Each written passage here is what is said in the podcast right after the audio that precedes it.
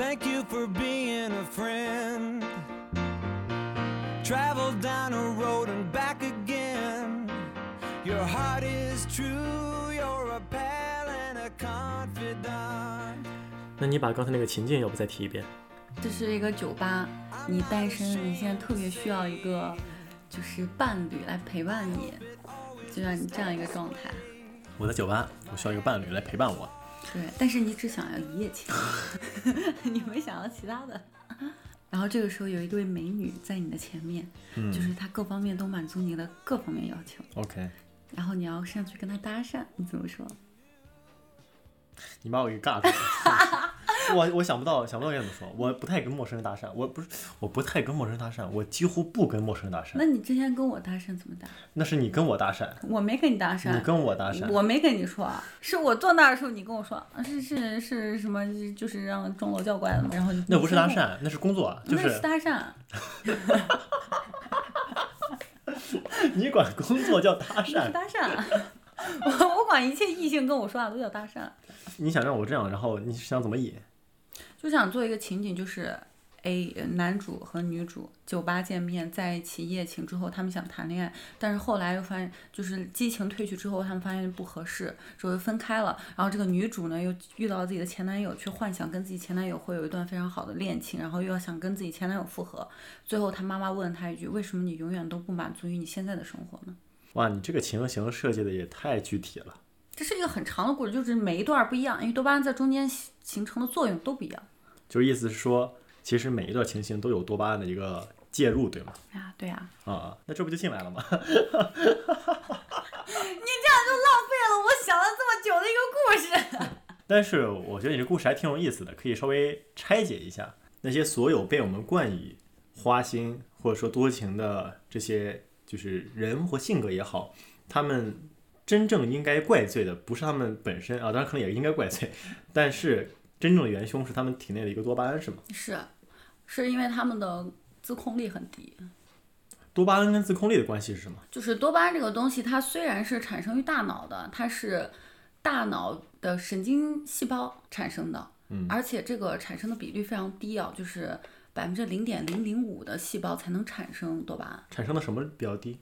就是产生多巴胺的细胞比较低。哦，就可以分泌这种细胞的腺体比较少，但是就这一点点的多巴胺就可以左右你的行为。那多巴胺相比起来它比较少，但是按照你刚才所描述情形而言，它起到了一个非常重要的作用。对对吧，那我们也总会提多巴胺，嗯啊，有些时候打开小红书或者 B 站啊，会有很多那种视频，嗯。啊，创造焦虑的视频啊，也不是，就是 缓解焦虑的视频，然后说什么多巴胺上瘾，嗯。啊，什么通过这种几种方法让你多巴胺上瘾，嗯，对，就能感受到人们很容易去把多巴胺跟很多日常生活中的情形连在一起，嗯，比如说学习啊，比如说工作啊，甚至一些非常简单的事情，比如说看书、运动，嗯，对吧？包括你刚才所说说，好像人们对于如果让我来去总结你刚才所描述情形的话，那就是一种追求新鲜感或追求刺激的一种冲动，也来自于多巴胺，是吗？嗯，那所以它既然有这么多的用途，那多巴胺它到底是什么呢？就是很多人最早都以为多巴胺是一种快乐分子，包括一些科学家最早的时候也发现它是一种快乐分子，就是可以让你开心的。但它其实不是，就在我的认知里，我觉得多巴胺是一个让人不快乐的一个东西，就是无法让你一直快乐。在你的认知里面，对啊，那它的作用方式到底是什么呢？它会改变人的情绪，是吗？对，或者说它的出现会让人们产生一些兴奋的感觉？它主要是会让你产生欲望。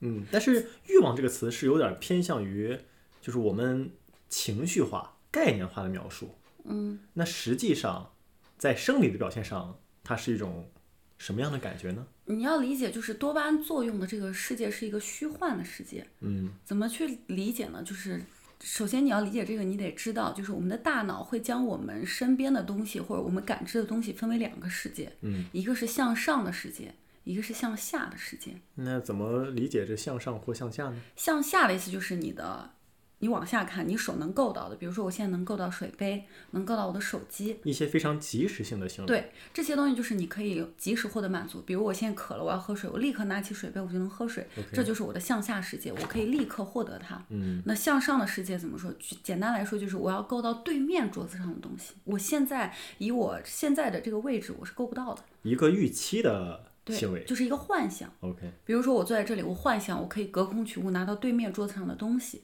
或者说我幻想我未来能在大城市里，克敲钟，啊我换有点高是吧？我能在大城市里买房子，我能哦上月球，这嗯一切都是来来自于幻想，这都是向上的世界。嗯，所以呢，所以这个控制的是不一样。比如说，那我们的多巴胺其实控制的就是向上的世界，就是多巴胺的职责就是利用所有的资源最大化的去实现我们的未来，我们的那个幻想。比如说，我现在幻想我以后要。呃，找一个好工作，那么我就会告诉自己，我要找个好工作，那怎么办呢？我好好学习，我做一切的准备去完成我这样的工作。多巴胺是给你这样一个欲望的一个源头。那这样听来的话，多巴胺就是一个不要让你摆烂的哎，对，东西啊。对，它是一个不让你摆烂的东西。但是还有一个点，多巴胺它会产生欲望，但欲望这个词它是中性的，那它有积极的一面，它也就有消极的一面。比如说，我现在就是冲动了，我现在就想去打人，我就想跟他去 battle 一下。那这个也来源于多巴胺。对，这个也来源于多巴胺，就是你一切的欲望，你想要做但是还没有做的事情，都是来源于多巴胺给你的一个提示。那你要这样说的话，多巴胺不仅能给人带来快乐，也可以给人带来愤怒，是吗？对，嗯，啊，可以给人带来很多的情绪，但是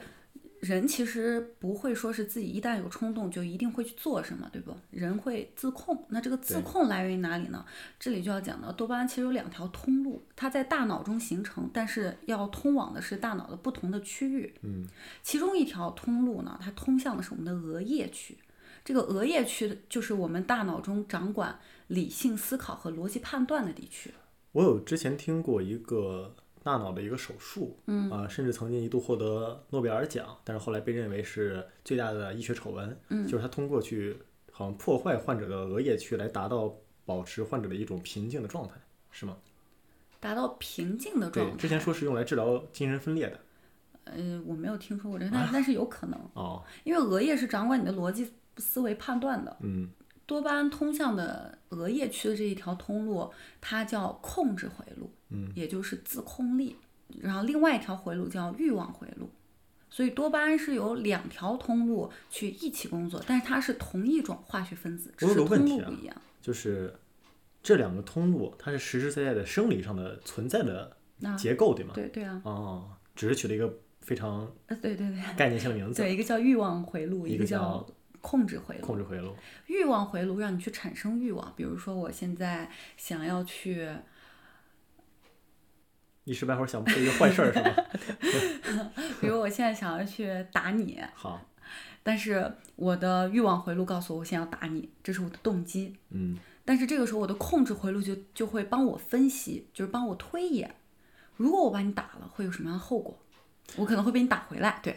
呀，这个好像就特别像小时候我们看动画片儿，嗯，会这个头上突然蹦出两个小人儿，一个天使，一个恶魔，啊对。然后天使，然后恶魔说去去打他打他，然后天使说啊不，你不会这么干的，就这个动物态化的表现是。非常的真实啊，是其实非常的这个一个就是欲望，一个就是自控。嗯，那我不打你，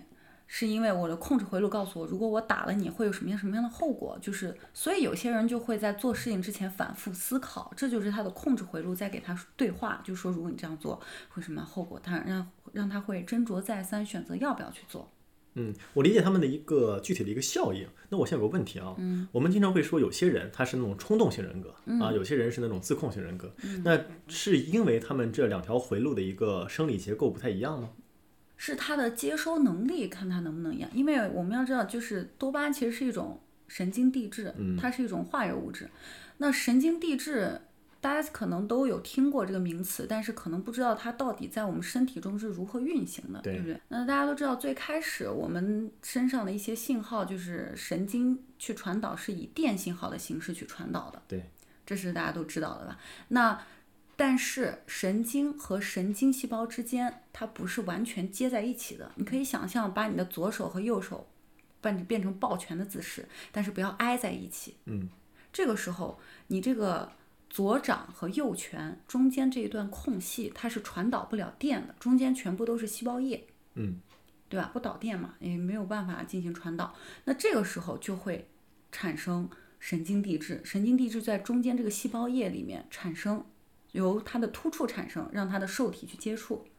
这个很很有意思啊，就是不一样的这个神经递质是有不一样的受体的，等于说一把钥匙能开一把锁。简单来说，这个递质就是帮助这个神经的接触和受体进行结合的对，进行传导的，传导的因为它中间起到一个作用，这个过渡的作用对。过渡作用，这两个传导的方式不一样，也就构成了我们身体完全不一样的两套传导系统，一个是神经系统，一个是内分泌系统。那这个神经递质就在中间的这个空隙里面进行传导，包括我刚刚也说了，这个神经递质和受体是一一对应的，它一个受体只能接收对应的这样子的一种递质。那如果这个受体不开啊，我不收，你就算就是导出来了，你就算分泌出来了，我不收，但是你后面就会被它回收回去，嗯，就把它吸回去，这是神经递质的一个作用。那么我们这个多巴胺也是在这个空隙中的一个一种神经递质，就是进行一些传导。那所以，比如说自控型人格，它是在它的这个叫什么自控回路、嗯，控制回路控制回路上，对于多巴胺的一个吸收或者接触更为的敏感。哎，对，就是它的受体活性更高。哦，受体嘛，就是酶嘛，嗯酶的活性更高一点，它就更容易去吸收这个多巴胺，然后这个控制回路的作用就会很强，这个是天生的嘛？这是天生的。但是后期也是可以进行锻炼出来的，锻炼。因为脑脑是发育的嘛，脑是有哦可塑性的，大脑是有可塑性的。那比如说控制回路高的人，他就会有一个高度自律的一个这样一个状态，或者他如果太高的话，可能就会表现出有一些冷漠或者谨小慎微这样的人。嗯，那如果控制回路低的话，非常低的话，会得一种病叫多动症。啊，多动症其实不是爱动的意思，它就是控制，就是控制不了自己。比如说表现，具体表现也就是有一些人会意气用事，然后疯狂购物，不计后果的去做自己任何自己想做的事情。那比如说，我现在去买车，我是有两个人，一个我，我是一个控制回路很高的人，另外一个人是控制回路比较低的人。那我去买车，我一定会去思考再三，我买这辆车就是我能不能负担得起，或者它对我的生活的影响有什么，我会考虑这些，然后我再去买一辆车。那如果是控制回路比较低的人呢，他会买第一辆他看上的辆车，不管他负担不负担得起，他都会买，这就是冲动，这也就是上头嘛。但是上头也会有原因啊。就比如说我看到这个广告词，就说了说到我心坎里了，或我第一眼看到这个车，我就觉得非常的漂亮，就符合我的审美。但是如果这个车的购买价格是你负担不起的话，但是控制型人格他会去思考再三，斟酌一下，但到底要不要买，或者等自己攒够钱再去买。但是控制回路比较低的人就会立马下单，立马买。所以就是很多人就是在特别是双十一会疯狂购物的时候，就是要好好锻炼一下自己的控制回路，控制一下自己，不要再剁手了。啊，那感觉所有的这些广告或者说商家活动，都在通过一种变相的方式来激活你的欲望回路。对，特别是在游戏里面是最为明显的，包括和抖音一样，嗯像这种短视频软件，它它为什么是以刷的形式产生的？是因为你永远不知道下一条究竟是什么。其实有点赌博的心理。对，那包括跟游戏一样，为什么会有段位？为什么会有晋级赛？这种机制的存在，就是想让你，因为你对后面那一把能赢或者不能赢是抱有期待的，你不知道能不能赢，这是未知的。再一个，如果这个游戏一直都让你顺顺利利的赢下去，你会觉得没有意思，你会觉得没有挑战性。这其中就是多巴胺在给你奖励，比如说你晋级赛赢了，就是和普通比赛你赢了，就是感觉不一样，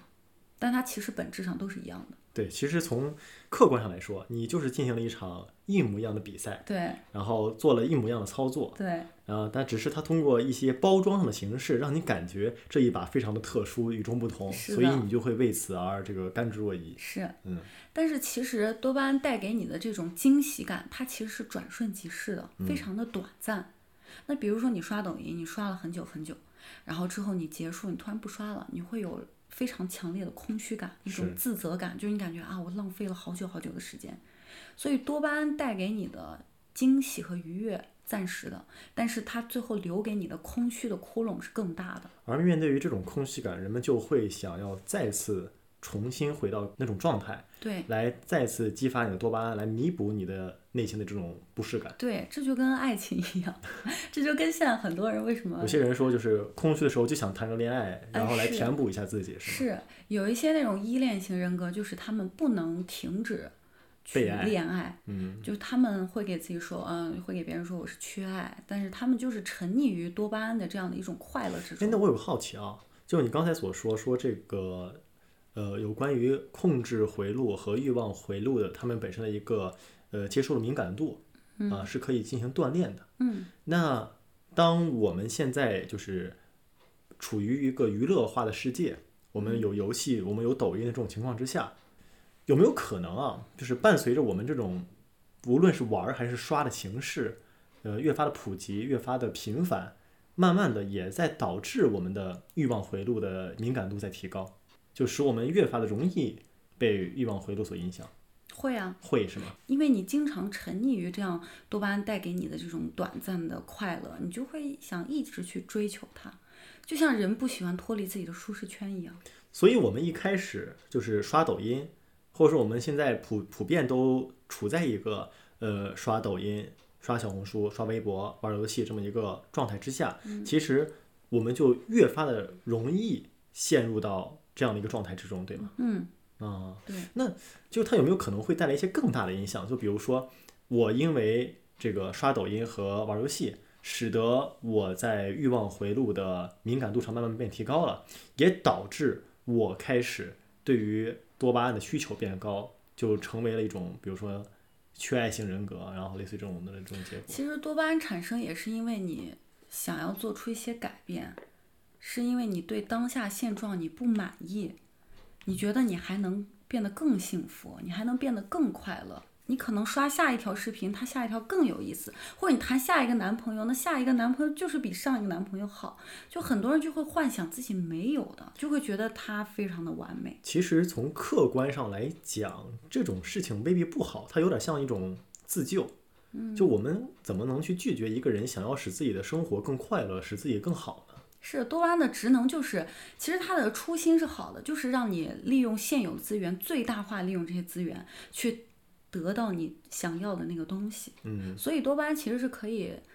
提升自己的一个韧性的。如果就是多巴胺分泌降低的话，其实我听你这么说的话，咱们刚才好像提了很多东西，都显示多巴胺这个东西非常的不好啊，给我们带来很大的成瘾性，然后使我们呃变成一些具有缺陷性人格。但是按照之前的描述来说，如果多巴胺分泌不足的话，也有可能导致我们产生抑郁的情绪对，啊，甚至乃至于说自杀倾向，对吧？是。啊，就感觉生活没意思了。其实那个百百优解其实就是为了让你快乐嘛，会给你提供一些它的那个就百个忧解是一个抗抑郁的药物，抗抑郁的药物，嗯它就是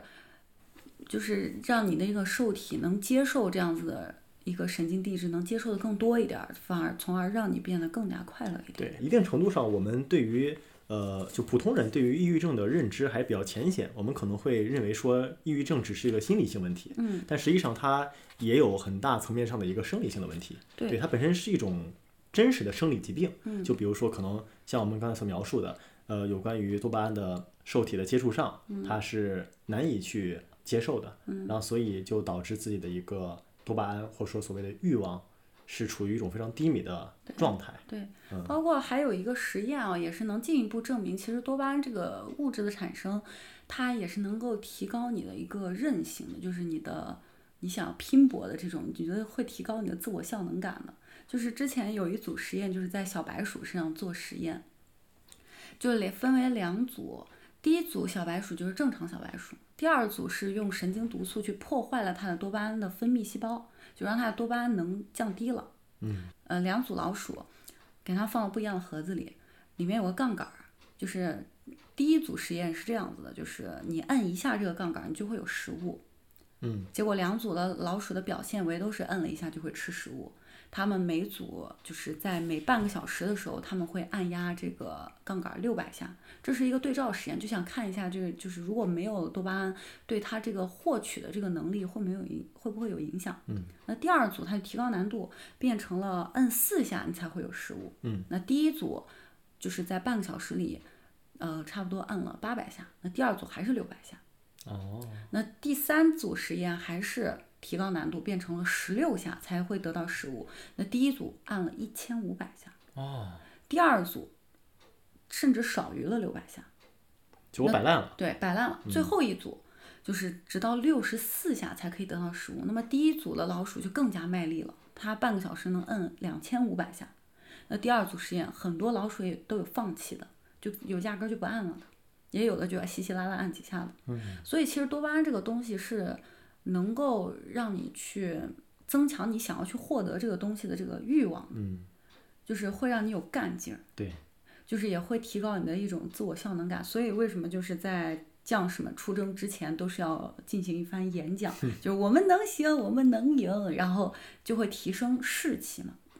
那包括就跟球场上，就是比赛场上，有时候也是负分就直接反超，对也就是因为他们抓住了这样的一个点，就是对面感觉对面觉得啊游戏快结束了，他们就可以松懈了，是，然后这边他们球员忽然喊句：“我们现在要加油！”他们不想赢，但我们想赢哦，你这么说我就感觉热血起来了。啊！对 他们不想赢，我们想赢。我记得好像有一个真事儿，就是好像是足球比啊篮球比赛，反正是以三十五分儿的差，然后直接反超为胜了。哦，就是因为对面他们就来了一句，他们不想赢，然后后面再去采访就是赢了那一队的时候，他说我们最后拿分真的是轻轻松松、容容易易的，就感觉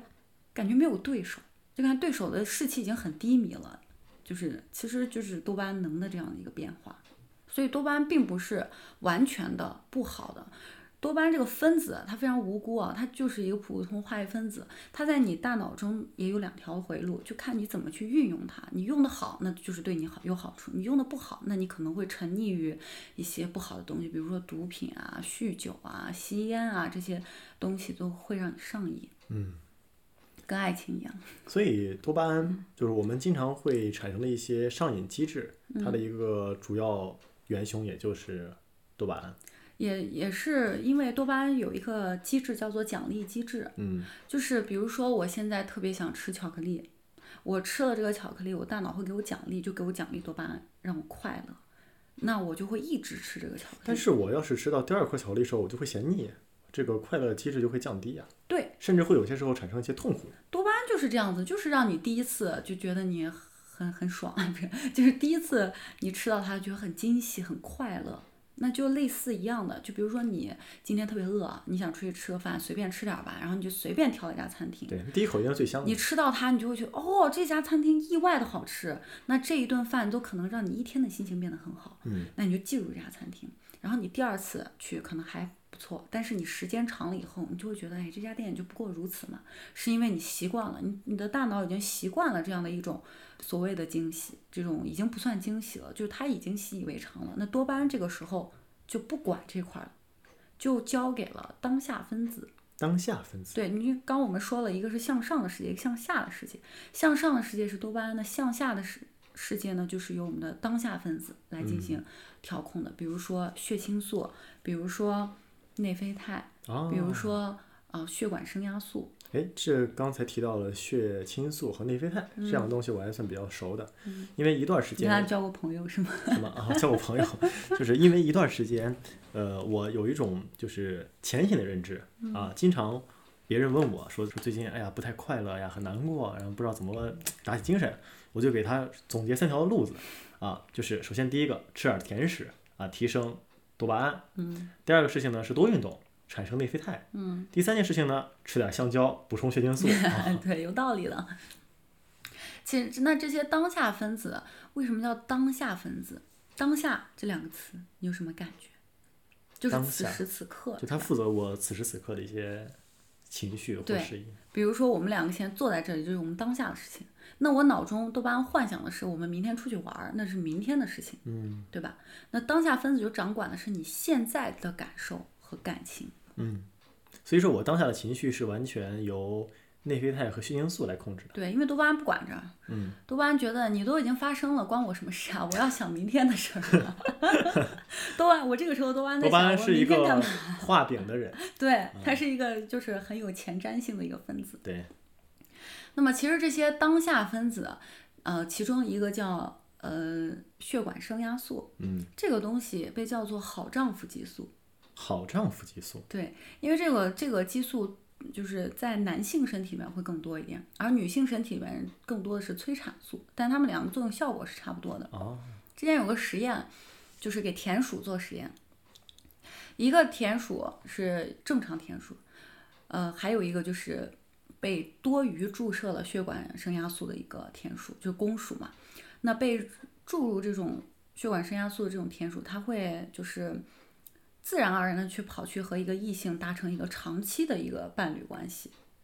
所以说，血管升压素也被叫好丈夫激素。我就是能不能理解为说，血管升压素的存在可以让生物对于当下的情况的满意度更高？啊，可以这么理解。嗯对，因为其实当下分子为什么就是要注重你现在的感受，是因为你对现在很满意，你不想做出改变。嗯，那多巴胺就是你对现在你不满意，你想做出改变。比如说我坐这儿，我就想吃个巧克力，我现在对现在吃不到巧克力不满意，我现在想吃巧克力，这是多巴胺告诉我的。而我坐在这里很舒服、很暖和，我很幸福，这是当下分子告诉我的。嗯，那通俗在感情里面来讲的话，如果你第一次和一个人相遇，你对这个人一见钟情，你觉得这个人很有魅力，这个就是多巴胺告诉你的。甚至于你跟这个女生或者男生第一次见面，你连你未来要怎么样跟他相处你都想好了，这就是多巴胺在告诉你的。嗯，多巴胺给你制造了一个幻象，这就是你的欲望。所以我现在有个好奇啊，嗯就是人体的这些，我可以怎么称呼他们？情绪分子呃，多巴胺叫欲望分子。啊，就就就说白了，就是这些掌管我们情绪的分子嗯啊，有没有可能就是会经过一些就是当事人具体的事件以后产生一些巨变？因为我们在看一些影视剧的时候，不是经常会出现那种情节嘛？嗯，比如说一个主角啊，本来是一个非常花心的人，但他经过了一场生活的巨变，然后或说是经过一场情感的打击，就突然一下转变成为一个对于当下满意度或需求就是需求感很高的一个形象，就这是有可能发生是的事吗。有可能的，这就是你在要面临抉择，就是简单来说，多巴胺带给你的一个感受就是，就像坐旋转木马一样，嗯，你坐上它，你可以一次又一次地坐旋转木马，但是它总是会转到原点，它就停了。这个时候你就要选择，你是离开这个旋转木马去寻找一个持久的东西，还是你继续再做这个旋转木马，获得短时的快乐？所以这样说来的话，虽然是这些情绪分子在控制着我们，但是我们却也可以通过我不知道是怎么通过哪种具体的呃掌控原因我不知道，嗯，但是我们确实好像是可以控制呃如何去运用它们的嗯。啊，这个是可以锻炼的嘛，就就是就相当于多巴胺的一个控制回路嘛。你你的额叶就是掌管你的一些逻辑思维判断能力的嘛。这个时候你自己大脑也是有判断力的嘛，判断知感知的。我们一般把这个东西叫做想通了，我想明白了，想明白了，对想很玄学一个词儿。对对，因为你也不知道你怎么想通了、想明白了，但你就是想通了、想明白了。对想通、想明白了这句话转移过来就是，你的当下分子的产生变高了，而你多巴胺的这个接收降低了嗯啊，可以这么转移嘛？对。那其实就像我刚说的，男生女生第一次相见，那他产生的这个感情就是多巴胺在其中作祟的。嗯那如果时间长了，会有一些人觉得啊，我们的爱情好像没有最开始那么轰轰烈烈了，没有那么富有激情了。其实本质都没有变，你们中间的所有的接触也好，交流也好都没有变，变的就是你的身体中产生的这些激素不一样，嗯，而变成了当下分子在掌管你后面的这样长期的一种感情。那一旦过了这个时期之后，多巴胺不再作用了。那有一位人类学家叫海伦，他说这叫早期爱情。嗯，早期爱情就是由多巴胺去进行控制的，大约就是普遍情况就只有十二到十八个月左右，这是一个平均的一个时间。这个让我想起来啥了？让我想起来初高中时期，Q 空间经常会转发一些非常非主流的一些段子，或者说就是文字，嗯，就解释。因为初高中的时候，经常我不知道你有没有这种情况啊，没有，就是活着不是，就就是这个你会突然一下，哎，对班上的某个异性啊，当然也可能同性了，产生兴趣，但是呃，很快啊，可能一周一个月，你就对他的兴趣骤降。嗯啊，我不知道你有没有这种情况，反正我们班是有的啊，甚至于我也有，甚至于我也有啊。然后那个那个 QQ 空间里面的说法非常非主流，叫做就是也就也不是说非主流了，非常不科学的，就说是人体的这个好像说细胞会代谢嘛，嗯啊，他的意思就是好像三个月还是怎么样，就会彻底的转换一次特修斯之船，啊，对，就那个意思。所以就说你这个不喜欢了，就他这个解释非常的牵强啊，哎就是几乎就是不科学的啊。但是现在转回回来，好像说就你刚才所提到这个案案例，说的就这种情况，对呃，吧？这是早期之爱，这就是一种就是激素调节的变化嘛。嗯那过了这个时期以后，就是这对情侣就是要有不一样的一些变化，就是变成了陪伴之爱。嗯那其实这个也不是人类独有的，就是动物界也是有一些这些存在的这种陪伴物之间也会邂逅，是吧？对他们也会常伴彼此身边，会给对对方舔毛啊，给他抓点儿小虱子啊，这些的都是他们的陪伴之爱。而这些陪伴之爱，就是起主导作用的，就是我们的当下分子，嗯而不是多巴胺。但是多巴胺带给你的快乐是冲击感的，而当下分子给你的感觉是细水长流，慢慢来的。所以很多人有时候接受不了这样一下突然的这种激素的转变，他就觉得啊，他不爱我了啊，我不爱他了，那我们分手吧，然后就分开了。嗯但是，一旦分开之后，我不知道，嗯就是有没有这样的情况，反正我没有过啊，就是 分手以后，就是在某一个情境下见到了自己的前任，就是这个时候他可能。在你的视角里，他可能变帅了或者变好看了，但是他其实并没有，就是就是 那万一真变好看，就是你就觉得这个人好像变好了，或者你这个时候脑子里只能幻想的，就是能想到的，全都是以前跟他在一起的时候的那种快乐，嗯而没有了他跟你争吵、跟你胡搅蛮缠的时候的那些样子。我一直把它解释为人类的一种保护机制，就是会过滤掉一些痛苦的回忆。啊，不是的，不是啊，不是的不是这个不是个机理不是的，啊。因为多巴胺为啥会想让你去恋爱呢？是为了让你繁衍后代的。所以说这个分子的存在就是基于生物要繁衍的本能。是，所以就是在这个时候，你可能可能会想啊，他其实是好的。你在心里会不会问自己，哎呀，我跟他分手是不是我的错啊？他这么好，又帅又体贴又漂亮，怎么怎么样，就想全是他的优点。嗯哼，那这个时候你会有想复合的冲动，那这个时候一定要打住，因为这也不一定，也不一定，不要说这么不要说这么绝对，就是呃，就是这个时候要三思而后行，对吧？啊、我的观点是打住。不一定，不一定，万也有那种就是 分手复合以后过得也还不错的，也有啊。就这个时候，其实就是多巴胺在其中作用，就是给你制造出一些粉红泡泡在你的眼前，就是你在幻想，如果我跟他又复合了，我们之间的生活会变得会不会变得更美好，会不会变得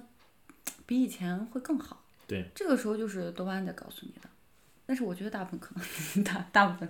都没有。对，因为这个，既然你之前能够跟你的对象分手，说明你们之间一定是存在一些问题的。嗯啊，呃，其实我觉得我刚刚那个理论，就是记忆方面的理论还是合理的，就人确实会过滤一些负面情绪，对吧？或者说那些事情你还记得，但是那些事情所产生的情绪不会长久的影响你，那不然人人如果没有这种机制的话，就很容易陷入到一种抑郁情绪当中了。嗯，对对，所以，呃，但是你们当时分手的时候，哎什么成成情感节目了？就是就但是当时分手的时候，或者说产生吵架的时候，一定是基于某些你们相处之间确实没有解决的问题，然后而产生的当下的一些痛苦或者说是呃愤怒的情绪，嗯。最终使得你们俩呃分崩离析，因为你们不愿意去承受这种频繁性的这个争吵啊争执嘛，嗯。对，呃，而如果你想说，OK，我现在慢慢的已经淡忘了之前的一些不快，你又看见他，因为你们当时这话就就是话分两说了，你们在一起分开是因为你们之间有不和，但是你们当初在一起，也说明你们彼此之间一定是有吸引对方的一些点在的，嗯。啊，所以等你们再次相见的时候，那些点啊可能还在，嗯。所以你们依旧可能会因为这些点再一次在一起。嗯。但是你要想明白一个事情，就是你们当初促使你们分开的那个原因到底解开了没有？嗯。那个事情到底解决了没有？嗯。如果没解决的话，你们依旧很容易再去陷入到之前问题的纷争当中，最嗯终走向同样道路，就很容易产生一种这样的一个结果。对，当然也有可能你们两个这个最终啊、虽然走一开始走上了不同的路，但是在这这段道路之上，你们见到了不同的风景，有了不同的成长，也许每个人有些的改变，所以最终殊途同归以后，呃，反而之前的问题就不是问题了，对，也是有可能的，嗯对吧？而那些促使你们呃相遇之时产生那种兴奋感，产生呃喜欢的情愫的，那就是多巴胺了，嗯，对吧？所以就是希望大家能在遇到这样的情况的时候，要知道它就是多巴胺给你制造的幻想，这个时候一定要三思而后行。因为多巴胺其实它就是一种欲望分子嘛，也就是预期分子，它它有一个座右铭，多巴胺座右铭就是我想要更多，嗯，就是我都要。对我我全要，嗯我要不到的我也要要，所以它会一直促使着你去做一些事情，但是你这个时候你的控制回路又会去控制你的这个行为到底该不该去做，所以为什么我们很多人都是啊人人是多样化的嘛，有一些人就是自控性很好，有一些人就是呃可能会更加的意气用事，这也就是其实都是源于激素调节。嗯，那说了这么多，我们大概了解了一个多巴胺的一个机理。那我们有没有什么办法去控制它，或者说是我们利用多巴胺的这种生理机能，就是能够帮我们去实现什么呢？有一个办，就是因为其实多巴胺是分为好的和坏的嘛，一个是优质多巴胺，一个是劣质多巴胺。这是一个非常就是客观性的评价嘛？就啊为什么要把它们分优劣？人家多巴胺没做错什么。就是就是它的作用方式是有优劣的，比嗯如说呃对于毒品或者一些呃烟酒这种依赖，那肯定是一些劣质的多巴胺。我好奇个事儿啊，嗯就当你说优劣多巴胺的时候，是他们在生理结构上确确实实有区别，还是只是基于我们人类的一些行为去给他们做不同的定义？是行为啊，啊，是行为，其实本质上元素还是同一种元素。它就是一个非常单一的分子，它只有碳、氢、氧、氮嗯这四种元元素，OK，构成的一样这样一个分子。它其实不觉得自己有错，它反而觉得他自己为人类贡献了很多东西，就是兢兢业业。对，他在兢兢业业的想让人类繁衍活下去，并且获得更多。那如果它是为了人类活下去的话，那我们也都知道，吸毒品是百害而无而无一利，嗯对吧？百害而而无一利。可是当人类吸食毒品的时候，却也会产生快感，那这不会阻碍人体的一个生有生理的本能吗？生存这个？快感，这个快感产生，是你因为毒品这个东西，就是比如说大麻类似这种东西，就是为了让你产生快乐的东西，它嗯就是为了刺激多巴胺去生成。就是它通过一种本身的化学激素对，来，就是促使你的多巴胺，它是促使多巴胺分泌，还是促使多巴胺接收？就是分泌，分泌出来，自然而然就被接收，你就感感觉快乐。对，因为分泌多了，它接受概率就高了。而且吸毒吸毒的成瘾性跟酗酒的成瘾性是一样的，就是你是一样的吗？对喝酒也会促使分泌多巴胺。是这个原理是一样的，就是你在接触它的时候你会快乐，但是你在不接触它的时候，你会感觉无尽的痛苦，这叫惩罚机制。那我有个问题啊，就是我在喝酒的时候嗯，是是没有快乐的，那你为什么要喝酒啊？就是我现在回忆，因因为你不上瘾。因为我已经戒，对我就想说这个事情，因为我已经戒酒了，嗯虽然我也提不上戒，就是不喝了，因为喝酒这个事情没有办法给我带来非常高浓度的快乐，同时我还要。对我还要担负它给我带来的一切风险，嗯，所以我就不喝了。那可是你刚才那是因为你的控制回路比较高。我一直觉得你是一个控制回路很高的人。可是你刚才所说说喝酒，它这个酒精不就是能够促使人的一个多巴胺分泌吗？还是说它作用人的就是有些人的接受受体是不一样的，人是有嗯多样性的嘛。那有些人就是对酒精这个东西非常敏感，他一喝就哦觉得快乐。哦，那跟包括有一些人后面他其实已经感受不到酒精给他的快乐，因为他的快乐阀值已经很高了，嗯，你够不到了。那以前喝二两，现在得喝一斤才能感觉到快乐。那他平常接受不到一斤的量，那他就只能喝二两，那他其实并不感觉到快乐，他为什么要喝呢？就跟吸毒的人，明明他知道吸吸毒是一件很痛苦、会让人家破人亡的事情，他为什么还要吸呢？这就是惩罚机制。包括烟也是，是吧？对，这就是惩罚机制。你在不接受它的时候，多巴胺的这个快感一旦散去之后，全部都是痛苦和空虚。你想要更多，因为多巴胺就是给我更多。嗯，我一旦产生了，你就得给我更多。你如果给我的还是以前的量，或者比以前还少，我就要惩罚你。多巴胺就是你顺从它，它会给你带来快感；你如果抗拒它，它会折磨你。那基于这种机制，我们又该如何去面对它们呢？那我们就要去产生一些优质的多巴胺，就是我们要锻炼自己产生优质多巴胺。锻炼自己怎么锻炼？其实多巴胺的来源就无非无非就是惊喜嗯，和预计预料之外嘛，就是就是你对它的预期差值。那这不就是脱口秀吗？脱口秀的一个本质就是这个预期，就是打打破预期。嗯啊，就是预期差值。比如说你今天，比如说你今天收拾衣服的时候，你在衣服兜里发现哎五块钱，和你在路边哎我捡到了五块钱，和你今天发工资发了二十，你哪一个高兴？那肯定意外之财是更高兴的，嗯因为它是在你意料之外的。那可是意外之，就是意外之财，我又没法控制，我又没法说明天我要捡二十块钱。对，这就是因为它无法控制，所以嗯它给了你期待感。对，你就像你和你的伴侣刚在一起或者还没有在一起暧昧期的时候，他给你发一条信息，光弹出了他的名字，但是没有弹出他的内容，你这个时候是会不会哎呀内心小激动一下，就想点开看看是什么？不是，那我们怎么锻炼它呢？这没法锻炼呀。嗯，我觉得这个锻炼方式就是给别人制造惊喜。我控制自己，就是产生优质多巴胺的方式是给别人制造惊喜。是我看你在 Q 我，就是 你这个有点夹带私货了，我觉得。没有没有没有那我如果，那我这样这样，啊不行，那如果我自己，就是我仅仅通过自我的控制，有什么办法能够控制说我来去生产这个优质多巴胺，或者说我来增加我这个控制回路的一个接收敏感度呢？控制的回路接收敏，就是这个接收敏感度，它不是你去做一些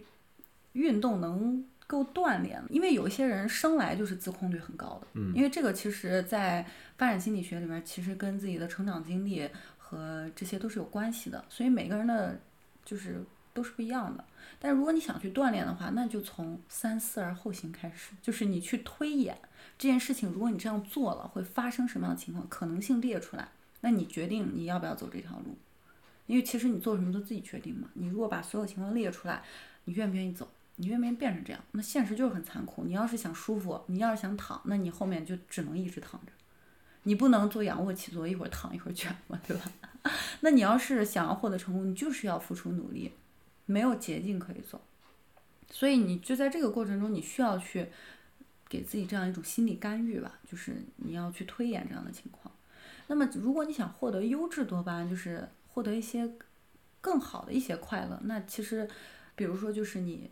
学习你专精的东西，就是把你你感兴趣的东西你学到专精，或者你去坚持健身，或者一些好的一些生活作息，其实这些都是说了很多遍的。这个有点像是之前或者说我们经常会探讨的一个概念，叫心流，你听过吗？嗯，就是我们在做一个事情的时候，由于太过于专注，使得自己处在一个非常良好的状态，自己也很快乐。那个时候分泌的是多巴胺吗？还是内啡是肽？是多巴胺，那个时候是多巴胺。多巴胺。OK，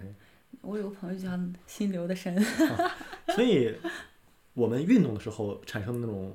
快乐嗯，啊，虽然大部分不是快乐，大部分还是痛苦，但是最后结束的时候，你会感觉到快乐。对，就那个时候的快乐是来自于多巴胺还是内啡肽？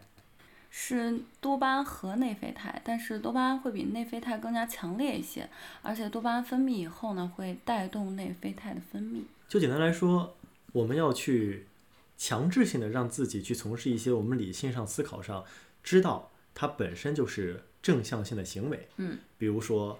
这个健身，嗯，比如说阅读，嗯，对吧？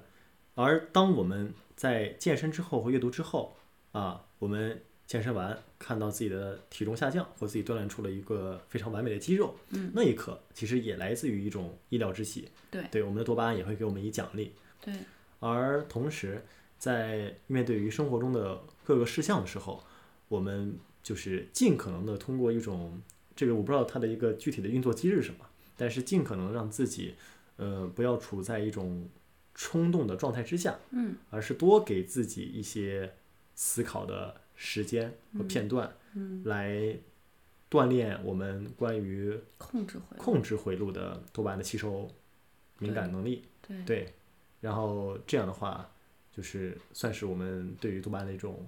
良性的运用。对，所以就是不要让多巴胺去控制你，而是嗯你要去掌管你的多巴胺该该在什么时候去释放，你该什么时候去体验多巴胺带给你的快乐，什么时候不能去体验这些快乐。多巴胺本质上它并不是一个坏的东西。对它，嗯它是很好，就像刚刚跟你说的，就是多巴胺可以提升人的一个韧性，就会，就是其实人为什么非常坚强，也就是因为有多巴胺。为什么很多人就是嗯濒死了，濒死了，就是又活了，就是因为有多巴胺，就是告诉他你这个时候不能死，你这个时候不能放弃，因为你还有你要达成的目标还没有完成。对你现在你现在在路上，你不能就此放弃。是的，他本身并没有什么罪过，反而是背负了很多人类 所给予他的一些呃 title 和这个印象，嗯啊，从而时而变得温良，就时而变得非常的丑陋，嗯，对吧？但实际上，他自己而言就是一种情绪分子，对，就看你去如何的掌控它和运用它了。嗯。嗯，多巴胺说：“我只是想让你活下来，我有什么错？我只是想让这个种族繁衍，我有什么错对。而至于一些化学物质，嗯，无论是这个毒品或者说酒精，啊、当然其实这两个如果我去给它前面画等号的话是不公平的。？”嗯但是我们只要知道，呃，通过一些外在的化学物质，无论它是这个大麻碱，然后乙醇或者是尼古丁，它都是通过一种呃外来的方式，然后来去刺激你多巴胺的分泌。嗯，对，它本身并不是隶属于你的身体机能的东西，对，因此通过这种外界物质的干涉和影响，那一定会使得你的这个多巴胺分泌处在一种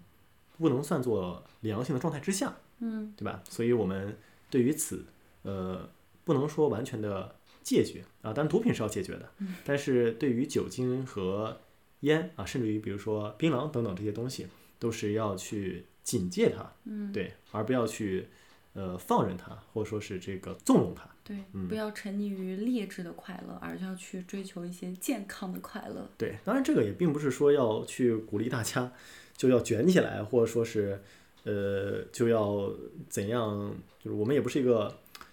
贩卖焦虑的博客，对吧？然后只是希望说，在这个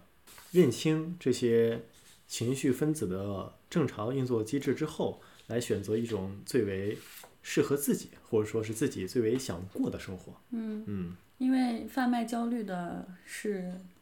多巴胺，多巴胺在给你贩卖焦虑，因为他在给你描绘一个未来的一个蓝图，就是非常光明的蓝图。然后，然后你的控制回路会告诉你，你想达到这儿是吧？那你就去做，哎你，就得卷起促使我们。躺平的是什么元素？促使我们躺平，就是因为我们的欲望回路很低。因为有些人其实，包括很多人物欲低啊，或者各种各样的欲望都很低，是因为他多巴胺的分泌会比较低一点。嗯，好的坏的都是他，嗯，但是我们身体最不可或缺的也是它。对因为其实多巴胺的控制回路是我们灵感和创作力的来源，所以像一些创作者或者诗人、艺术家，他们的一些多巴胺是非常旺盛的。对尤其是当他们联想到一些非常好的对，在他们有灵感的时候，你会有时候发现有些人会出汗，会手抖，会就是身体上会有一些变化，这就是他的身体机能、他的激素让他发生这样的变化。因为最开始科学家一直以为多巴胺是一个用于产生去甲肾上腺素的嘛，那包括其实在多巴胺产生的过程中，其实也是会有一些。肾上腺素产生的，所以有一些人会表现出啊颤抖啊、流汗呀、激动啊，就这个时候，当你有灵感的时候，就会有这样的表现。嗯，所以多巴胺就不要去拒绝多巴胺给你带来的这些优质快乐，还是要尽量的去避免一些 不好的快乐。对，也不要被它控制，尤其是在生活方面啊，例如说感情上面，总抱有着什么这个分开就分开，下一个更乖，对，嗯类似于这种呃被多巴胺所控制下产生的一个念头。对，同样就像是你做旋转木马，你要选择你到底是要继续做下去，还是换一个更能让你长久的快乐的这样一个东西。旋转木马这个比喻还蛮好的，嗯就，旋转木马固然快乐，对吧？就是短暂。嗯，不仅短暂，它是在原地转圈儿的。嗯，那你是要在这个木马之上一直原地打转下去，还是要勇敢起来，走下旋转木马，真正往前走？嗯，如果你生活中就是遇到些不快乐，想要让自己快乐起来的话，嗯，当然肯定就是去做点行动，总比原地不动的好。嗯所以呢，就去吃点甜食，产生多巴胺。那多运动可以增加内啡肽，最后就是多吃香蕉啊，可以补充血清素。或者可以听我们的播客。啊，好，对，也是一个非常好的选择。好，那我们今天就到这里吧。嗯，拜拜。